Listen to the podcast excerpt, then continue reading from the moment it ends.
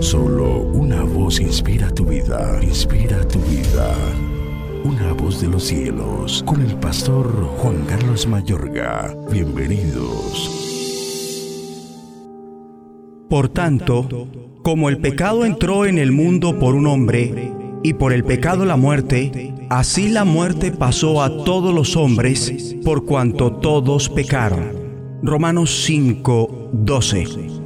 No importa quién seas, sin Cristo estás perdido. Con toda seguridad, la consecuencia de gran alcance del pecado de Adán fue la caída de toda la humanidad.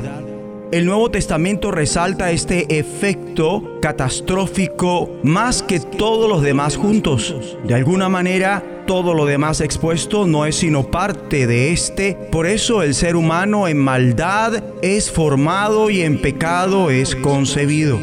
Ya en Efesios 2, versículos 1 al 5, se describe en pocas palabras el estado de todos los seres humanos antes de ser vivificados por la gracia en Cristo.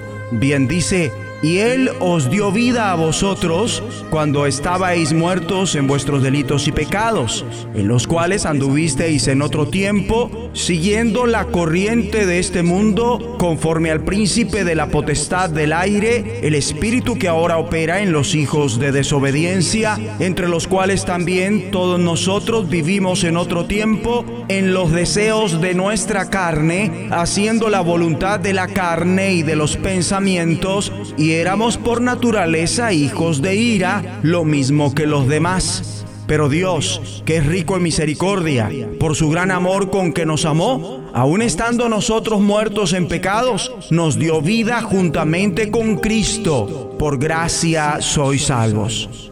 El ser humano, sin la gracia de Dios que es en Cristo, está muerto en delitos y pecados, acéptelo o no anda siguiendo la corriente de este mundo, conforme al príncipe de la potestad del aire, el espíritu que ahora opera en los hijos de desobediencia. El ser humano promedio vive haciendo la voluntad de la carne y de los pensamientos y son por naturaleza hijos de ira. Esto es una realidad en toda la humanidad sin Cristo, sin excepción alguna, lo mismo que los demás. Qué cuadro más tenebroso y representativo del género humano caído. Ninguno se libra de esta descripción. Tanto que el apóstol Pablo se mete en ella e igual hace con los cristianos de Éfeso y el resto de los seres humanos. Debemos orar. Juntos vamos a decir, Dios Padre, rico en misericordia por tu gran amor con que nos amas, creemos en Jesucristo para recibir tu gracia, la vida y no estar más muertos en nuestros delitos y pecados, ni siguiendo la corriente de este mundo, ni obedeciendo al diablo, quien ahora mismo está operando en los hijos de desobediencia, quienes viven en los deseos de su propia carne como todo el mundo. En el nombre de Jesucristo de los cielos, escúchanos, será de bendición para tu vida. bendición para tu vida.